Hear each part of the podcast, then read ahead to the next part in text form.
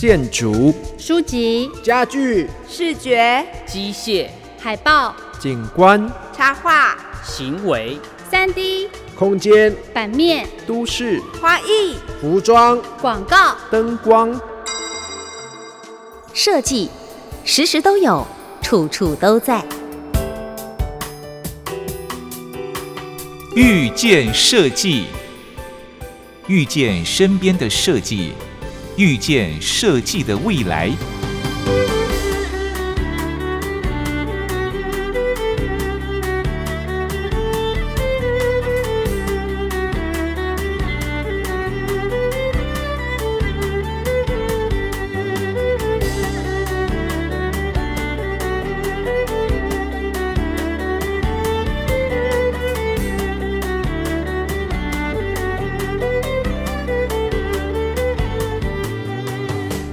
收音机前的听众朋友们，大家午安，我是珊珊，我是东龙，欢迎在星期天下午两点到三点收听遇见设计的节目。好，我们一起遇见身边的设计，也遇见设计的未来。嗯，今天呢，我们要介绍，算是我们今年在节目当中的一个增加的好朋友，嗯对不对？访问一只鱼，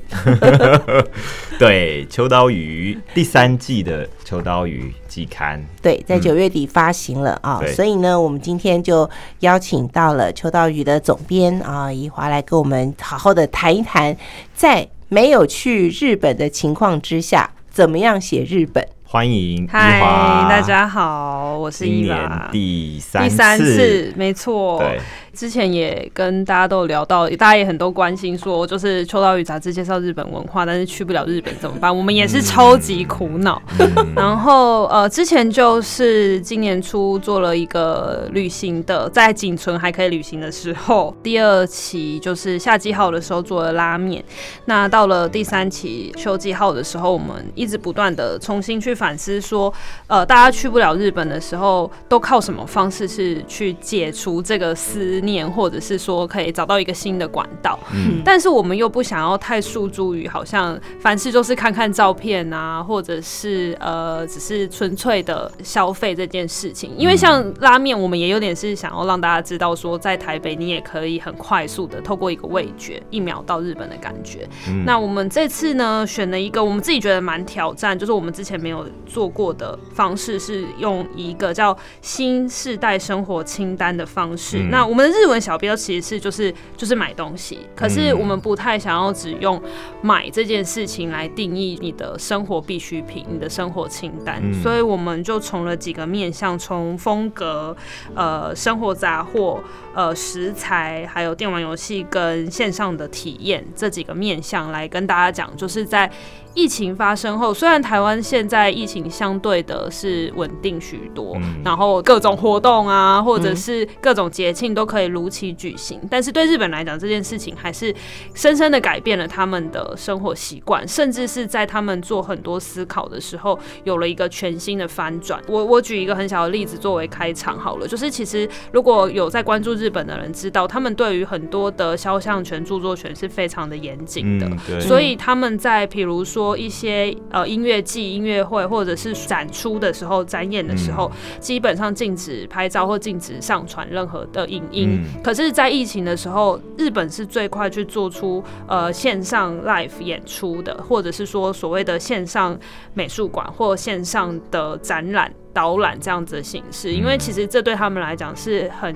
急迫跟严峻，需要去面对的。那很多甚至是翻转他们的思考，是他们直接就会开始讲说这件事情未来，比如说艺术欣赏是不是可以把 VR 或 AR 融入到他们未来的规划？它不是一个绝对必须，或者它不是一个未来趋势上会完全影响人类，而是它必须成为其中一条路线，或者是它可以有没有创造一个新的互动性？嗯它可以变成加分的东西，不是绝对取代，因为他们还是日本还是很相信人与人之间的接触，嗯。所以我觉得这次的这件事情改变了他们的一些想法之后，虽然这是很大方向性跟很高的一个目标，但是其实呃冥冥之中跟往下延伸，其实就影响了两边之间的呃日常生活。所以我们就从比较直观的日常生活的面向去思考说，哎、其实它也影响了我们对于所谓生活清单的选项。比如说，你机票已经可以省下来了，那或许你可能会去买其他东西，例如这样，或者去做其他的体验。对，所以从这个方向去做了一个有趣的新的提案。对，这一次已经是到第三季了嘛。嗯在讲我们的内容之前啊，嗯嗯。我很好奇，因为秋刀鱼就是一个连接日本的一个很重要的杂志。嗯。那在这段期间，你们在工作上面或者是在观察日本，应该会比更多人就是专注在随时在了解、关注，然后去想说，哎、有没有新的发展，嗯或者是嗯能不能够继续连接这样子。你自己在这方面有没有嗯。什么样的发现？大方向性来讲，我觉得他们看起来好像没有什么太大的改变，表面上。嗯可是我觉得其实他们心理、内心层面跟很多内化的东西有很大的改变。嗯举几个例子是。因为呃，防疫期间、疫情期间，他们有自诉，就必须在家。虽然很多新闻，其实新闻也都很多有报道说，到底有没有成效啊，或者是说到底这个实行的状况。可是绝大多数的民众，或许不是全部的人都觉得这个疫情是非常严峻的，但是的确给他们有很深的在内心上面的影响。因为日本本来就是人跟人之间的那个心里面的距离是有一点点互相尊重，讲好听是尊重，可是其实是有一个保持距离的感觉。嗯所以在在家里的时间变多的时候，其实真的是影响了他们蛮多思维逻辑的。因为大家都知道日本的房子非常小，每个人居住的地方，那房间的的平数不大的话，他其实变成一直都待在家里，很容易会让他们没有办法就是对外去做出连接。嗯我发现开始做到的一个转化是，他们从原本的焦虑紧张开始转化到我可以怎么样提升自己。所以其实，在今年我有发现日本人他们在做很多呃学习的提升这件事情，花了很多心力在自己身上。比如说，他开始去做很多第二个兴趣的学习，可是那个学习可能跟专长无关，或者是跟你工作无关，他可能会去学一些些，比如说音乐好了，或者是学一些些不一定是第二语言这种，我是为了工作，但是我是觉得，我觉得它可以增加我放松，或者是增加我分散注意力。学习这件事情的确会增加他们的一个呃新的观点，然后开始可以出去的时候，他们现在很蛮流行的一个是在家里附近。去旅行，但是那个旅行没有真的是啊，我要背上包包去旅行，而是以往他可能都会只有着重在工作的距离，或者是我可能必须去到其他地方特意去。可是你说突然问说你家里附近有什么，嗯可能就不知道了。嗯嗯对，但他们现在开始，因为也没有也没有去太远，所以他可能就变成车站附近的小店，或者是车站附近有某一些可能神社，或者是车站附近，像我的日本朋友就说，他才知道原来他的家里附近有一个艺廊。小艺廊，那他可能可以去看或者什么，就是这件事情是在疫情发生后，对日本人的生活有一些，我觉得那个不是可以被总瓜来讲的一个很大型的改变，可是这些小东西都让大家重新回去反思跟自己身边周遭还有跟自己有关的话题。嗯我觉得这件事情在很忙碌的日本来讲，在可能三五年后回头看，二零二零对他们来讲真的是一个很独特的一年。对，当然这是一个乐观的说法。嗯然后我们之前也有嗯跟一些日本的受访者聊到的时候，他们就说，其实的确真的，他们现在开始就往乡下移居的的比例是高的。嗯对，就是开始觉得我都不用进办公室了。我都不一定要去上班，那我还不如把这个生活空间放大一点点。那他可能就会到近郊，或者是嗯选择到一个其他的县市。对那因为已经现在甚至是有一些公司，他们是采取就是可能不用进办公室，嗯或者是开始反思分散上班，对，开始反思说，呃，或者是一周只要进去几次，可能这些影响性会比台湾的感受力更强。对，我不晓得这样有没有，就是有没有回答到原本的设定，但是 是这是给我还蛮多的思考点。对，因为我们过去对于日本如果有一些好奇或不了解，我们就嗯直接坐飞机去看一下就知道了。对，但现在我们可能就是必须透过一些外电或者是对媒体，可能是某个角度方面的报道。错，我们看到的报道，可能疫情还是一直在持续，然后他们的工作也不确定说，哎、有些我们知道的一些商场或是商店、嗯或是展览、嗯。有没有持续的进行？可能有进行，但是呃也不知道进行的如何这样。对，嗯或者是人很少。嗯，就比方说，像我有朋友去在日本旅行啊，这些嗯就觉得现在真的是一个旅行的好时机机。连日本好像也很少出远门，对对做旅行。对对对，有些地方就已经在提升嘛。那嗯像之前就是有那个 Go to Travel 嗯那个活动的时候，又会都会首都圈跟地方嗯，又会很不一样。对，就你们自己跟合作方这方面的交流，他们的工作形态。嗯嗯嗯，或者是生活习惯上面有没有比较明显的差异？我觉得整个最大的差异应该是东京跟非东京的，哦就东京跟首都圈跟首都圈以外的人，嗯嗯因为其实刚刚有提到的那个 Go to Travel，其实。当然，有些新闻有有透露说啊，很多外县市的人说啊，你是东京来的，那不要来好了。这种，因为会觉得东京疫情很严重，或者是说，其实在移动过程当中会带来一些疫情什么的。嗯这个现象完全是以前不太可能发生的，嗯但这只是这整个日本的现况其中的一个面向。我觉得更多的会是大家已经开始在思考接下来未来，不是二零二一的奥运的那个未来，而是。我到底什么事情在我生活当中是最重要的？因为以前其实日本的工作性质是很高压的，所以他可能就会去重新开始思考，呃，我的工作性质里面可能要占多少部分是多一点在生活上面，所以才会选择要往其他县市。那就我们自己接触到的案子是，我们以为日本应该已经就是现阶段对于国外旅游，呃，因为他们以前很很注重在这个对台湾宣传的这部分，我以为就是疫情的时候他们会完全就是觉得没有办法宣传，哎、结果意外的我们还有就是接受到一些哎。持续超前部署，说 希望可以在疫情后，或者是说持续让外国人可以知道，呃，日本的这些乡下或者是地方形式的观光还在等待着大家。是，就这件事情，我也觉得他还是要继续推广，还是还是想要继续，这个前提是什么？就今年的预算还是要花完吗，还是很有可能。但我觉得这个这个预算的花法，他们有一个长久以来的概念是，我今天向你说一次，介绍一次，嗯明年再介绍一次，后年再介绍一次，总有一天你嗯有一天要被我旅游的时候，对。那总之我都有这样子的经费，我就持续跟你沟通。对。对我觉得这件事情是我一直以来在对跟日本合作的时候，发现他们呃，就是他们看长期，对不对？对他们真的有够看长期。我们之前嗯做一本就是辅警的书《青花鱼》，我就说，因为他们也是观光相关的单位来找我们合作，然后我就说，如果你们是很希望，就是出了一本书，突然好多人会去福景旅游，我跟你说，这可能有点难度，你可能找电视台比较快。他说：“哦，我们没有，我们没有要一口气来那么多人，我们只希望看着这本专刊介绍我们这个地方的人，可以很深入的了解。那一百个人里面有五个人来，十个人来，我们就很高兴，因为他们是真心想要来。我那时候就觉得哇，日本人好爱讲这种话，就是这这怎么化成 KPI 啊？我 我觉得，我觉得这个 KPI 跟台湾的 KPI 思考逻辑真的不太一样。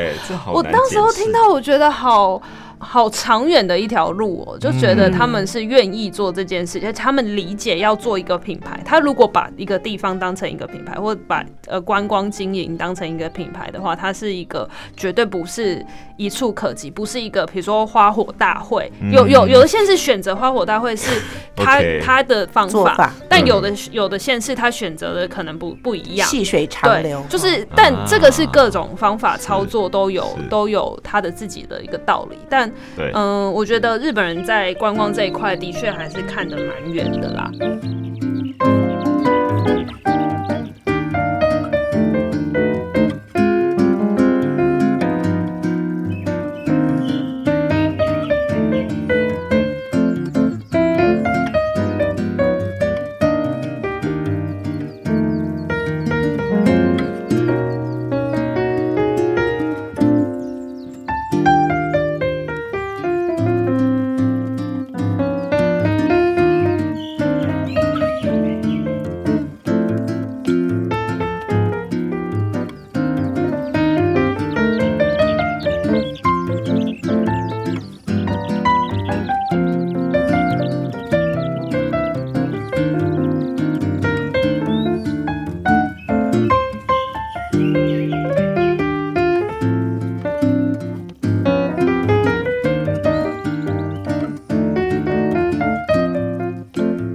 觉得这个时期其实宣传观光反而有一个更强的诱因。意外的会让你眼睛为之一亮。对，平常这些地方都不会在你的清单里头，嗯但因为现在哪里都不能去，所以它可能勾引人的动力会更大。当你一有机会的时候，你可能会首选那里。嗯，这是一个想法，就是说大家都没有在关注海外旅行的时候，嗯突然有一个，但是我觉得。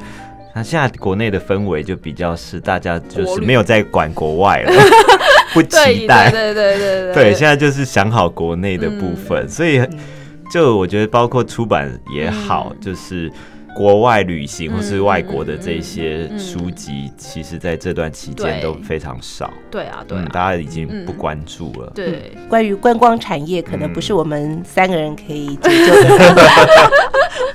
但是刚才呃，怡华讲了一个，就是日本人现在也开始在思考他的人生清单。对啊对以往都是工作第一嘛，对对。那嗯现在工作是不是仍然在第一呢？对，你增加了在家的机会跟时间的话，是不是家庭也要开始往前挪了呢？嗯好，那我觉得这可以接到我们秋刀鱼 这一次的我们还是要继续进行台日交流，就是换一种方式而已。对，就是他们这一期呢做的叫做新世代生活清单。嗯，但其实你知道，我看了这个内容之后，我才发现说，虽然没有人没有去到日本，可是你那边随随便便，你都一定会有一些日本的相关的产品。里面有讲到一些。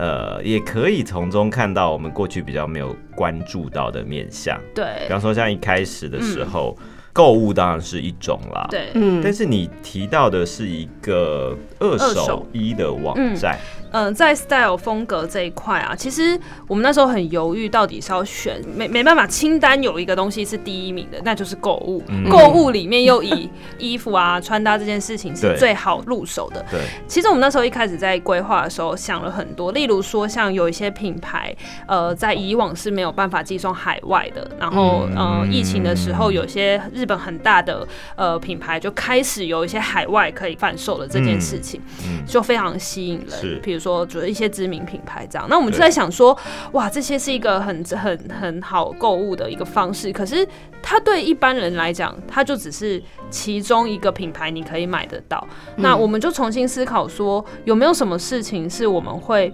惊觉，它其实原来也变成线上化，就表示哇，那件这件事情真的是很有它的呃必须。所以我们在里面挑了一个是二手衣、二手产品。对，因为二手这件事情，我们以往都会觉得它可能是透过市集，可能去透过一些二手的选品店、嗯衣服的店，嗯或者是这些古道具店等等之类的。可是其实在，呃网络的世界，二手商品，因为你看不到，你怎么会知道它的商品状况好不好？可是透过平台的机制，它必须去创造一个高度呃有一种信赖，就是跟消费者之间有一种信赖的概念，才能透过网络的方式去购买二手商品。嗯，当然，它的价格比较便宜这件事情是是也是一个诱因，嗯但我觉得日本在这一块做的很好的点是，它让很多人很信任，以及就是会愿意去购买这件事情。例如说，在介绍到的二手平台，哦，我们这这整集都没有置入，所以 并没有那个广告嫌疑。真的，我就想说让读者自己 自己去看。那只是说，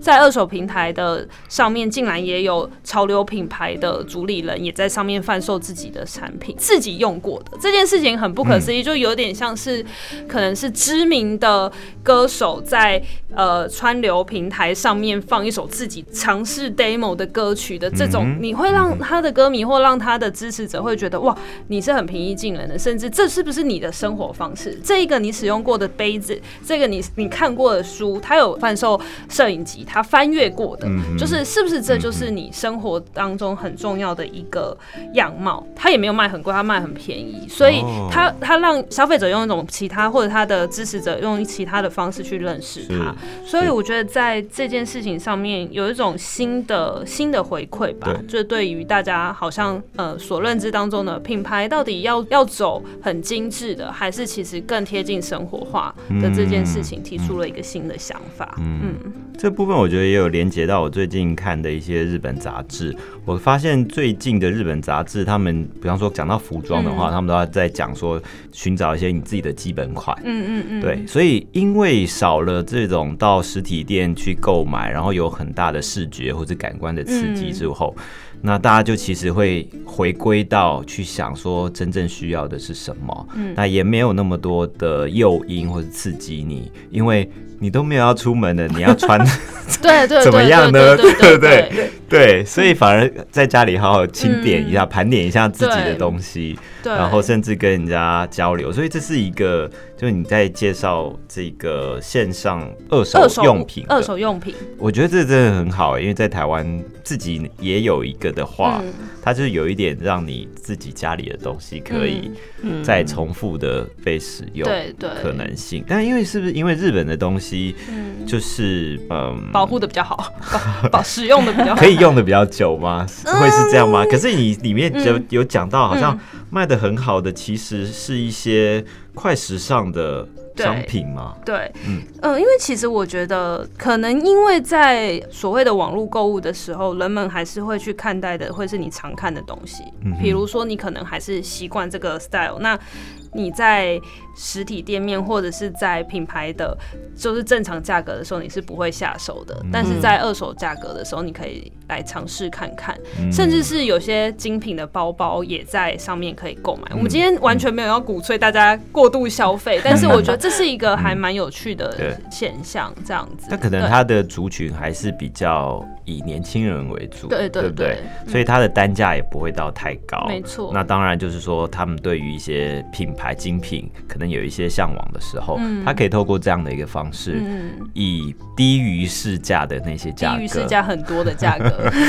来拥有这些品牌。对，嗯，哎、可是像搜寻引擎都也、嗯。也是会有他们的拍卖对。的那个商场，嗯。那里其实也有很多是二手的物品，对对所以跟你跟你们提到的这个二手的平台、差别会是在是哪里？嗯，我觉得它的差别会是它就是主打二手。嗯。因为拍卖其实它的概念起家的概念比较像是我今天有一个东西要卖，那只是因为它可能是使用过后，但是它可能是限量的，它可能是呃或者还还算新，对，还算新品。嗯那它不是以一个我今天是为了二手商品，我想要去贩售我用过，希望它可以被其他人购买到的这个心态去做线上的这种贩卖。嗯对，那当然，我觉得其实，在网络世界、网络的发达的情况之下，它拍卖跟平台其实没有什么差异。嗯重点是它去规划这个方式的出发点，我觉得是是很值得被去了解。我觉得购物的时候没有人在想这么多，但是 冷静仔细想嗯想想他背后的心情的时候，我觉得或许会是另外一种可能。对，而且在这个部分，你有提到台湾竟然有一个日本人来开的古古着着店对，我这还蛮意外的。对这怎么找到？然后因为它其实是我们就是在盘点大家自己爱的清单里面嗯当中发现古着这件事情，对，是是古着。着，但我们又在想说，台湾的古着店就是所谓的，其实古着不便宜耶，就是有在玩古着的人，嗯就是所谓的古着，就是它跟二手衣有什么不一样？它是有品牌的，或者是状况很好，甚至是可值得被重新被贩卖的。当然，它还是有二手衣的概念在里头，嗯嗯嗯但是它的价格，比如说 Levi's 的牛仔外套，很容易就是在古着市场被呃，因为它可能有某一个年份，其实它就跟红酒和酒一样，它是有个某个年份的这个概念。嗯。所以其实，在所谓的玩古着的人，他可能就会很知道要怎么去找到好货。当然，呃哦，品牌是一个事情，它可能还有一些故事在里头，比如说，嗯，以前的美军的相关的服饰，例如这样子，就是它其实古着这一条线路里面有非常多的不同的派别，这样子。那只是比较有趣的地方是在台湾很多玩古着的人里面，我们找了一个是日本人开的，嗯因为终究我们还是希望可以去谈所谓的台日之间的关联性。是那会刻意选一个实体店面的原因，也是因为我们想要创造的事情是不是？只想要让你在线上购买，嗯。我们还是有了一些在台湾你可以实际实体店面可以嗯去接触的店，对。对，所以这也是我们这一期在做的时候，其实每一个单元里面我们都有安插一个在台湾你也可以接触到的店，对，尤其在里面，我觉得是在讲在日本在买古着的时候，嗯。他会比较重视包括服装的一个历史脉络或者是品牌，对，但是在台湾其实台湾人并没有那么在意这个细节的部分，所以他必须要调整，对不对？嗯？我觉得在所有的事情上面有个很关键的现象是，他们会对于他们的喜好去做很深入的研究。嗯。比如说，他很喜欢日本这一直以来都很流行那个印第安风格，或者是这种、嗯这种美式的这种风对，格什。么墨西哥那对种都有。这一个路线的人，他们就会不断的往里面挖掘，哦往里面挖，然后他可能会获得的很多是。比如说印第安风格或者墨西哥这一个概念的，可能真的是来自源头的这个、嗯这个产品，嗯或者这个服装，或者是是这个饰品，是，通常都很贵，因 为 因为他们会追寻到它的源头，嗯。不是什么日本人自己做的，对对对，是真的是追寻到源头。嗯，所以其实我觉得在古着的世界里面，他们都是会追寻源头的一群人，但是他是用服装品味去呈现他所喜爱的东西。嗯，那他会觉得台湾市场很难捉摸吗？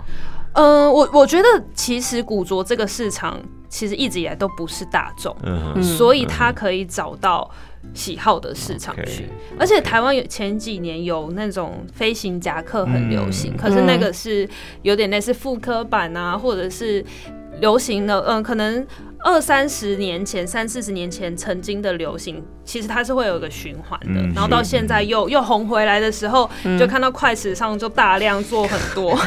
可是其实玩古着的人会知道，他在古着店里面挑的真的是真正的飞是行夹克是，对，其实那个概念，你其实走在路上，可能晃眼望去都是穿着绿色的夹克，嗯然后帅气的。可是你可以知道里面的故事跟里面的，就是那个看那个不同热闹跟。看门是不同的，没错。嗯，所以这也是在我们这次所挑选里面，刻意不是去从纯粹品牌端对，来做思考，而是从购物的这个过程嗯。来做思考的。但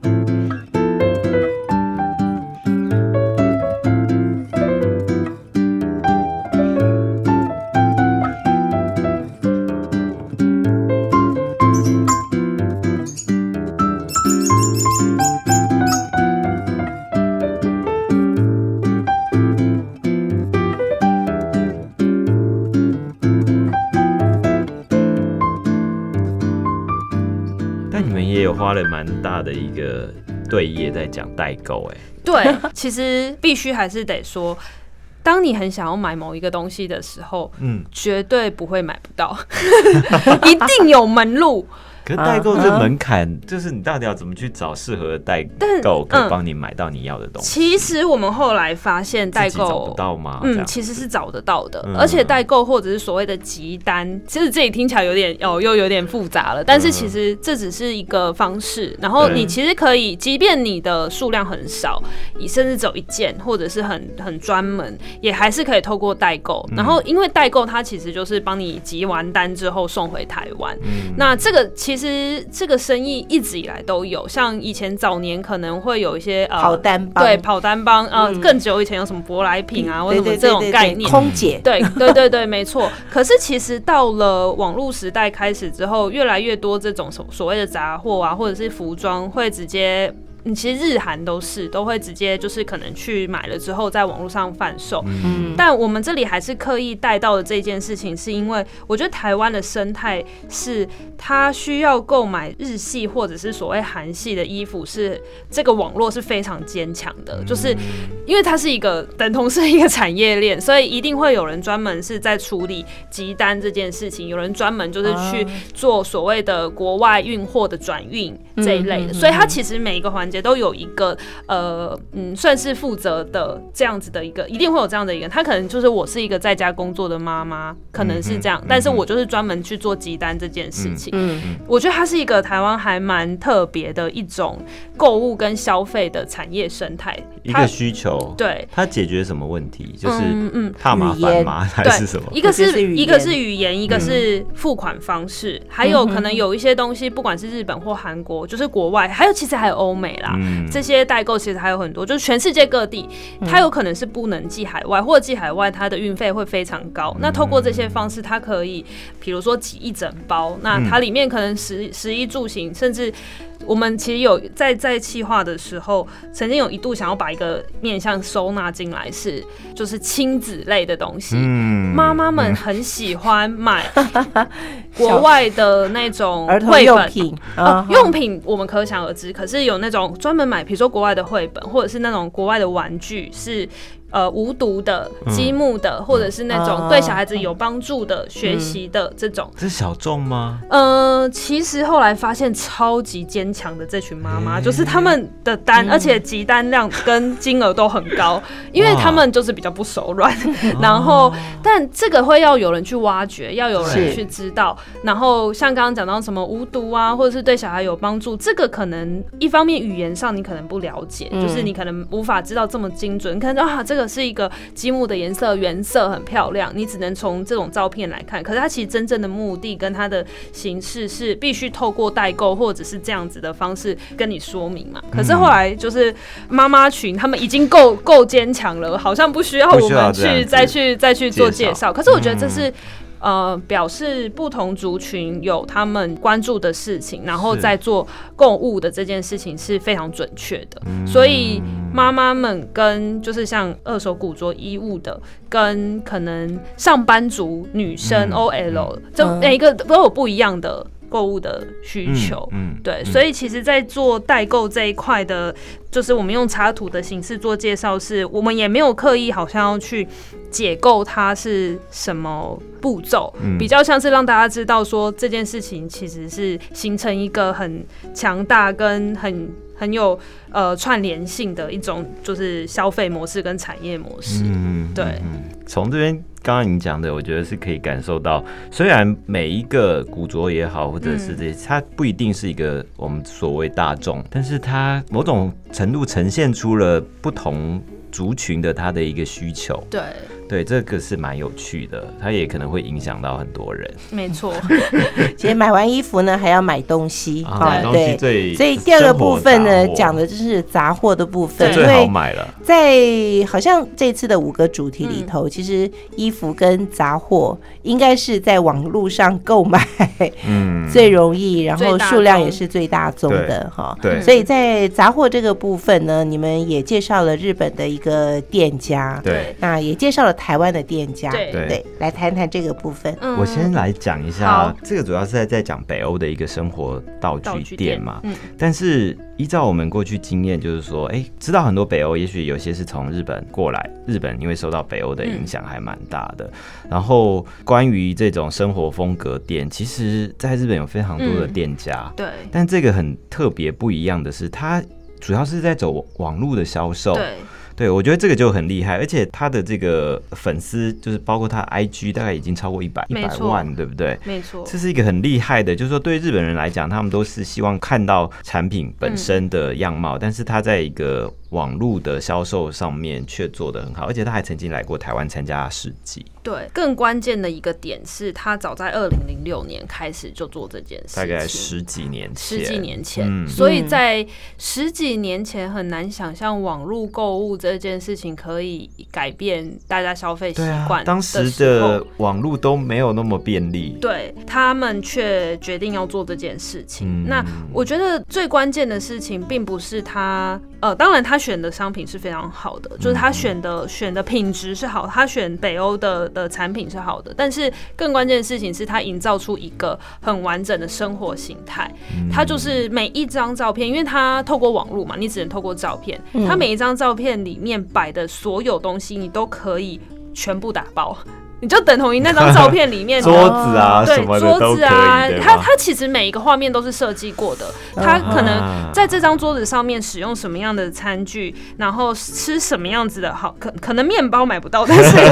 使用什么餐具，那使用什么花器，使用什么椅子，走在这里面的女主人穿的衣服，小到她可能呃面纸盒，或者是你居家扫地的这种扫把，它其实整套你在这个照片里面都可以，就是全部想象说完整把它搬到你的家里面，它会是什么形式？嗯那这个概念其实对呃现在来讲好像不是这么的多奇特，因为你可能甚至你可以像是 IKEA，它也用一样的手法，它就是嗯完全摆给你看，对那或者是说呃产品的行路，它可能都会透过照片的形式去呈现。但是早在二零零六年他们在做这件事情的时候，呃，就像刚刚有提到说，网络上的追踪人数有到百万人的原因，是因为他已经把所谓的生活道具这件事情变成一个生活的形象，它可以让你完全无不知道你要怎么样，呃，装点你自己的家里的时候，你是一个人，或者是你是即将成为新婚夫妻，或者是开始有小孩了，或者是说哦，你已经开始迈入比较熟龄的时候，不同的阶段的人都可以在这个地方找到属于自己的生活方式。嗯所以它比起说它是贩卖北欧的产品，那不如说它是贩卖一个生活形态。嗯对，所以其实我我们其实那时候，因为我们有用呃视讯的方式采访，那这个负责人是一个女生，她叫做呃佐藤优子，她非常非常的优雅，她的年纪大概哎、可以透露吗？就是比较对，有有嗯四十四十几岁，嗯接近五十岁，然后他的但是非常非常优雅，然后讲话的形式简直就是好像他就是活在北欧这个时空里面的感觉。但是他所散发出来的感觉会让你觉得，呃，我正在理解的是。北欧生活，而不是我只买了一个盘子。嗯虽然我现在可能只买得起一个盘子，可是我觉得嗯我我在这个画面里面看到的东西带回到我的家里面的时候，我好像也可以往我更想象中的生活迈进。嗯对，那早在二零零六年开始做这件事情，到现在，呃，他已经跟他的消费族群建立起一个很强韧的信任感。嗯那他后来他们也有开他们自己的子品牌，就是他们自己原创的，就是他们开创的，这个就是很直接的把北欧的这种品牌力，嗯、在当初开立的时候，整个就是已经直接转嫁到就是他们原创品牌上。那它的概念就是在于，其实你已经相信，跟你已经非常习惯他所。帮你选好的生活模式的时候，其实会让人们愿意购买的是这个生活形态。对，哎而且会持续的购买，没错。那我好奇，他自己的子品牌跟他的北欧商品嗯会有冲突吗？呃，我觉得冲突性没有非常大。嗯然后反而是他创造了两个生活习惯。那比如说，像是他们在做就是他们自己的形象影片的时候，也可以看得出来，这有夸张，他做了什么四集的短片日剧？对哎，他们也跟我们透露说，之后会拍成像是电影的形式。我就想说，嗯哇，是赚多少？可是你知道日剧日不管日剧或者日本电影成。本很高哎。对你可说每次我们都比如说看四之愈合导演的电影的时候，嗯就是说哇，他那个妈妈在煮饭的过程，嗯嗯，你每一个整个家里面的那个，你好像闻得到那个味道跟那个切菜的画面，他没有用很浮夸或者是很呃金光闪闪的的道具，但是这些就会觉得是你你在家里对你在家里用你也不违和的东西。啊，而且透过戏剧的方式更生活，而且立体感更强烈。对它甚至比你去逛实体的那种家具店，会觉得，甚至让你知道它在什么样的情境之下，真实的被使用。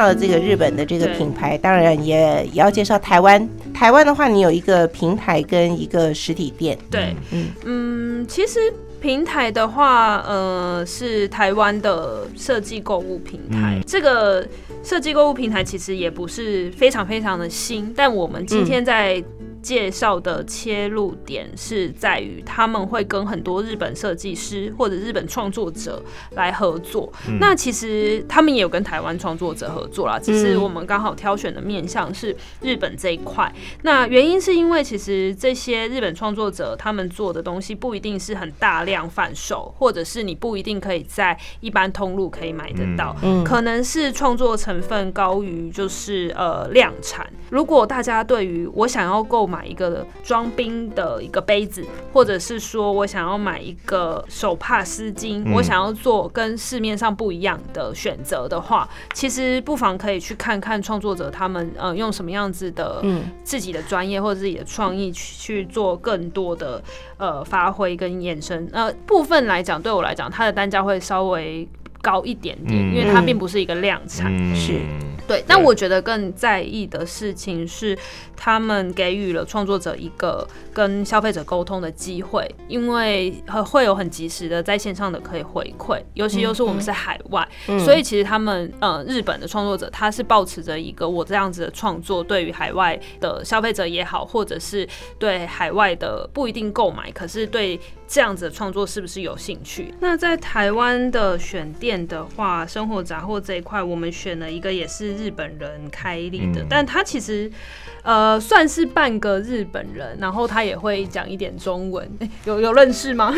对，很有趣。他。很久了，很久了，他也不是新人了，也不是新的店，但是我们是会选他的原因是。他算新店啦，这一家店算是新店，对对，对因为他有他之前开过很多，嗯。在中山区，对。嗯，那我们会选它的原因，是因为我们喜欢它去针对某一个产品特别研究钻研，以至于开了一家店，就是刷子。嗯 这件事情还蛮独特的，就是其实老实说，要选生活杂货的台湾的店家，然后嗯、呃有有卖日本产品的，一定非常非常多。嗯。但是我们选了一个比较独特，就是他只钻研在某一个项目当中。真的。很独特，然后他进的东西都是他自己喜欢的，，对，然后我们一度一开始在在开就搬到这里之前，我们说这个这个真的会很多人买吗？刷子，嗯这这很我平常没有在用刷子的人，我很难想象说为什么可以为刷子开一家店。嗯但是他的确给的领域是超乎你想象，比如说，当然清洁用的刷子也好，或者是洗澡用的刷子，甚至是你在锅具使用上面的刷子，它有专门独特的。例如说，我们那个时候在说，就是有一个锅子上上面使用的那个刷子，它号称是可以，就是不用加洗清洁剂。清洁剂，嗯。这我们为了这件事情反复重复问了他，就是写就是访问，然后写完稿之后，我们又在校稿的时候再问他说：“真的不用清洁剂吗？”他说：“真的不用。应该是没有拿来做油”炸。我就在想说嗯，是不是有经过压力测试呢？但是我我我我觉得他是一个很自信的表示，他在不同的面向、各个面向，他都能够拿出一个很骄傲的产品。产品嗯，对对对，嗯、我觉得他蛮大开我的眼界，所以如果大家对于就是这个有点好奇，到底什么叫做各种刷子都可以变成一家店的嗯这个形式的话，对不妨去看看但。这是跟刷子有关的都有，它甚至于包括就是地垫，嗯就是地垫就是用那种刷毛，对对，这个也算是一个刷子类的商品。会有人热爱刷子，热爱成这样？对这个蛮有趣，刷子出现在生活里面，对，不过呢，我要提醒两位，然后我们节目时间有限，一个聊太开。所以一本这个秋刀鱼绝对不是一个小时的节目可以讲得完的哦不行哈。对那我想后面还有几个专题，我们再来挑一个是那个译文的部分。对，译文其实，在疫情当中也是受到相当大的冲击的一块哦。除了观光之外，但译文也是受到很大的影响。对，但是呢，怎么样利用看不见但又能够传播，这点在日本也有很多新的做法。像展览就是啊，因为我觉得每次去日本看展览就是一个很大的享受，可是现在就不能去，然后变成它是线上的美术馆的可能性。因为其实这个线上美术馆，老实说，这个线上美术馆是在一九年的时候候就就在线上已经上线了，嗯就不是老实说，它不是因为疫情而生的，嗯。它反而我觉得它的初衷是一个蛮温馨的故事，因为他自己是在亲身，嗯。就是比较不是像是我们想象中的。呃，像东京站有很多美术馆或者是博物馆，嗯所以他其实是很渴望去了解，就是或者是很很隐记得，就是所谓的看到那种美术品的那个悸动的心情。嗯所以他就去反思说，是不是在不同的县市，或者是甚至不同的国家，也能够看到艺术品、美术品的这件事情，所以他才借由自己的呃，就是数位的专长去做呃这个所谓的线上美术馆。那比较难得的事情是他去取得了很多国际画家的一些真正的版权。那这个版权其实是跟博物馆谈的，嗯然后他所以他使用的都是呃画质很好，就是比如说像是莫内啊，或者是木下这一些，嗯就是大家耳熟能详的这些呃画家。那他直接在线上美术馆，你可以很仔细的去看到他的一些画的细节。嗯那我觉得他在一九年创立的时候是出于一个他希望可以拉近，就是讲城乡有一点点可能太偏颇，可是他的确是拉近不同的地区都可以投入到艺术，可以认识艺术这件事情的这个距离。那刚好到二零二零遇到疫情的时候，他的上线观看人数突然非常的飙高，对，就是意外的，其实这件事情获得了很大的共鸣，甚至是也开创了他去谈其他更多的版权的可能，哦。还有一些呃，因为他原本的作品都比较多是这种画展的形式，嗯但可能开始有一些不同形式的作品来跟他做一些呃线上展出的一个合作对。所以呃，我们在呃采访他之后，其实我们也讨论到一件事情是，前一阵子在疫情发生前，其实大家要开始去思考说，呃，所谓这些数位、这些 VR 跟 AR 这些，到底对人类来讲是是不是其实？加深了彼此之间的距离。可是疫情发生后，我们真的开始反思，它应该有可能会成为我们帮助的一部分，嗯应该可以从这个方向去思考。那我自己是觉得，比如说像一些真的是偏乡的小孩，或者是他没有这个机会出国去真正看到这些作品的孩子，他可能也可以透过这个线上美术馆来认识，跟更完整的看到很清晰的这些画作。当然，很希望大家可以去到现场看一幅作品，对。但我觉得这个是呃提出另外一个大家我们对于所谓的艺术这件事情的一个，真的算是一个反思。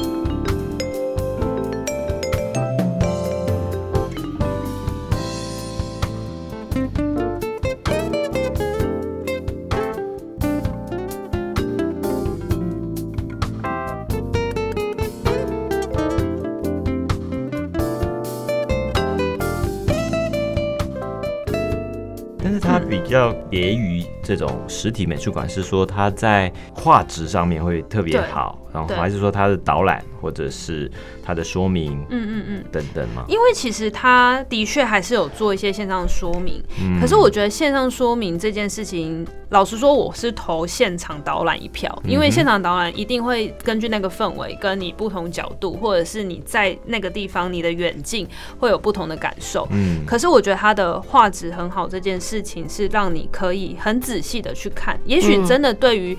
比如说水彩画作或者是油画很兴趣的人，他可以去很仔细的嗯钻研，或者是想对艺术想要投入的人，可以有更多的参考价值。嗯那我觉得这个是我们可能可以从另外一个方向去思考所谓的美术馆它能够有的形式，嗯它可能可以是同时并行，嗯而不是唯一取代。而且画质这一点可能就比现场要占便宜。因为有一个防那个黄线以外的，对。对啊，甚至我不知道能不能放大，甚至你放大可以看到嗯很多的细部的这个手法什么的，嗯。那反而在现场看不到。是。嗯。那在线上呢，除了可以看美术作品之外，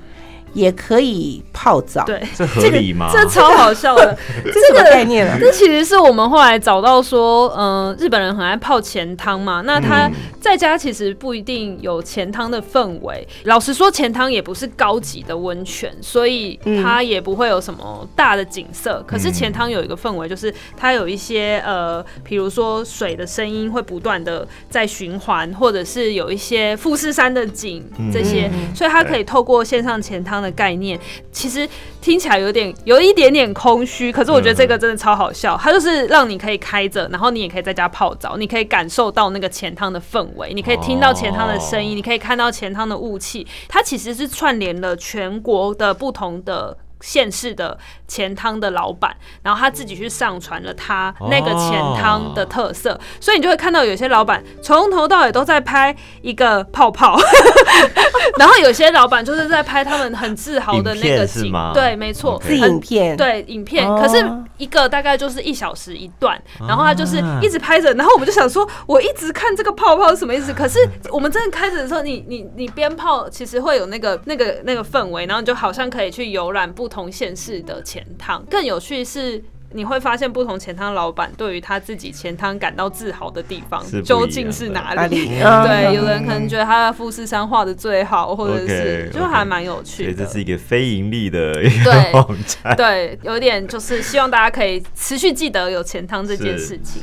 对，那除了钱汤之外呢，像书店的讲座好像也是其中一个部分，可以给我们介绍这个。呃，日本的书店他们的互相的连接性是非常的高的。那他们其实这几年，呃，因为纸本实体纸本的销量是越来越低了，所以他们其实有做很多就是讲座的串联。那今年本来也要举办，但是因为疫情的关系，他们做了就做了一个不间断的线上的书店讲座。虽然它也是算是预录啦，等同于是一个节目形态，但是它把呃不同时段放上，然后呃用不同的形式，甚至是例如说搭配料理，或者是搭配呃不同的音乐表演，或者是搭配不同的表演形式，来让原本可能只是书店讲座的方式变得更有趣。嗯比如说可能是在讲食材的书籍，或者是在讲音乐的相关创作，或者是艺术品，那他可能用不同的方式去呈现。这个就是我觉得很典型，是让原本他们觉得他只能实体讲座。触发他们必须去做出这些演出，那也让他们重新去企划了他们想要宣传或者是介绍一本书的可能。嗯，其实对日本来讲，不完全是坏事，甚至是因应这个时期、因应这个状况，他要去做一些新的挑战、挑战跟开放他们的心胸。比如说，必须得要把他们很在意的版权变成是线上可以播放的，嗯或者是这些音乐它可以在现场演出，用 live 的形式让全世界的人都可以看。呃，我觉得开放出他们的对于这些想象，我觉得是最大的一个转变吧。嗯嗯嗯对，确实好像疫情改变日本比较多一点，对，因为他们过去就是讲究很多实体的吧，那而且他也不需要透过线上来。做宣传，呃，宣传嗯或者是达到他的一些经济规模等等的，所以这确实是一个很不同的尝试。就像很多线上讲座，对我们来讲，嗯在台湾来讲，嗯其实司空见惯了嘛对，蛮常看到的。对，就是以前呢是这种线上是为了取代远距对，的使用，但现在感觉它有不同的意义存在。嗯，对，好，那看看时间就跟马里欧兄弟说对不起，玛丽欧有什么？大家可以自己翻翻杂志。翻这个秋刀鱼啊，今年的这个第三季杂志的内容。是不过我觉得我们还是不能免俗，要在最后利用一点点小时间讲一下那个四十七新闻吧。对，OK，因为我觉得他他真的是非常有趣，对，的每个人挑一则好吗？那我要先挑喽。好，你先挑。我当然我觉得这个蛮吸引我，就是因为二零二五年是大阪世博的举办，所以他们就发表了一个新的主视觉。那这个新的主视觉，如果不特别讲的话，大家也不知道在做什么哦。所以这个好像也意外的引起很多人的讨论，尤其在这种在网络时代，就是可以很喜欢嘴一下。对对对，发表各自的看法。那我要选的是奈良县，因为他们开发出一个叫保湿佛陀面膜的伴手礼。OK，，对，提到奈良就想到大佛，但是他把大佛的脸做成面面膜膜，太太在敷，先生就不敢去 找，就有一尊佛坐在那边。我觉得那个想象那个画面，你就是很想笑出来。但是他蛮适合脸型比较大的人，因为他的面积比面积较大。很大。好，对，用完之后要丢掉吧，这样有点丢不下去，还是要晾干，变成一张一张保佑。再利用，蛮符合再发现。奈良的。嗯，OK，我的话，我就选跟这期比较呼应的那个 VR 采葡萄好了。哦，因为长野他们就是呃，最近就是推出了就是远端采麝香葡萄，麝香葡萄很贵，很好嗯。吃。对，然后它就是以 VR 的形式，可是它也不是只是开个视讯让你采而已，它是先给你一个先教学，先告诉你说啊可以怎么采，会要怎么样挑，然后呃采葡萄的秘诀是什么，然后才让参加者可以看着影片当中去指定要哪一哪一棚，然后哪一株，然后哪一个葡萄，然后采完之后，对，采完之后还会立刻就是寄出给你，但这个应该是目前应该仅限于在日本国内。哦。对，但我觉得这件事情就是会说啊，这一个是我采出来的葡萄这种概念。真的对。哎，真的很多时间在家里哈。对啊，就是到底，其实我觉得这个也很适合推荐给台湾的小农哎、就是对呀说哎、这个这是我采的西瓜哎、什么之类的，对啊，他马上做一个记号，避免掉包，而且还想说，哎、现在帮我打三个星星，下面加一个点，就是不能是假装的这样子，对，蛮有趣。我觉得那个就是穷则变嘛，对变则通嗯。反正现在大家都有一些趣味啊没有太多可以机会到现场去的话，就想出各种办法，利用网络去做到我们想要做的事情啊哦。对，那这一期的《秋刀鱼》杂志的内容非常的丰富啊，嗯，我发觉我之前看的那个时间看这本有点看不完。那可以花比较多在家的时间可以看。对对，我在想，也许也有这样的一个想法，因为包括那个插图，光看插图就可以看很久哈。我必须要讲，就是因为到后面专栏这些部分，我觉得也蛮好看的。对，它有别于其他生活风格杂志的很厚的同温层，嗯所以你可以看到他们报道的就是那一些，但你看秋刀影可以看到这些以外的世界。嗯好的，今天呢，我们就介绍这个最新一期的《秋刀鱼》杂志的内容啊，就进行到这里。非常谢谢一华，谢谢，谢谢。今天的遇见设计就进行到这里喽。下个星期天下午两点钟，别忘了继续在空中和我们一起，遇见身边的设计，也遇见设计的未来。下周见，拜。拜拜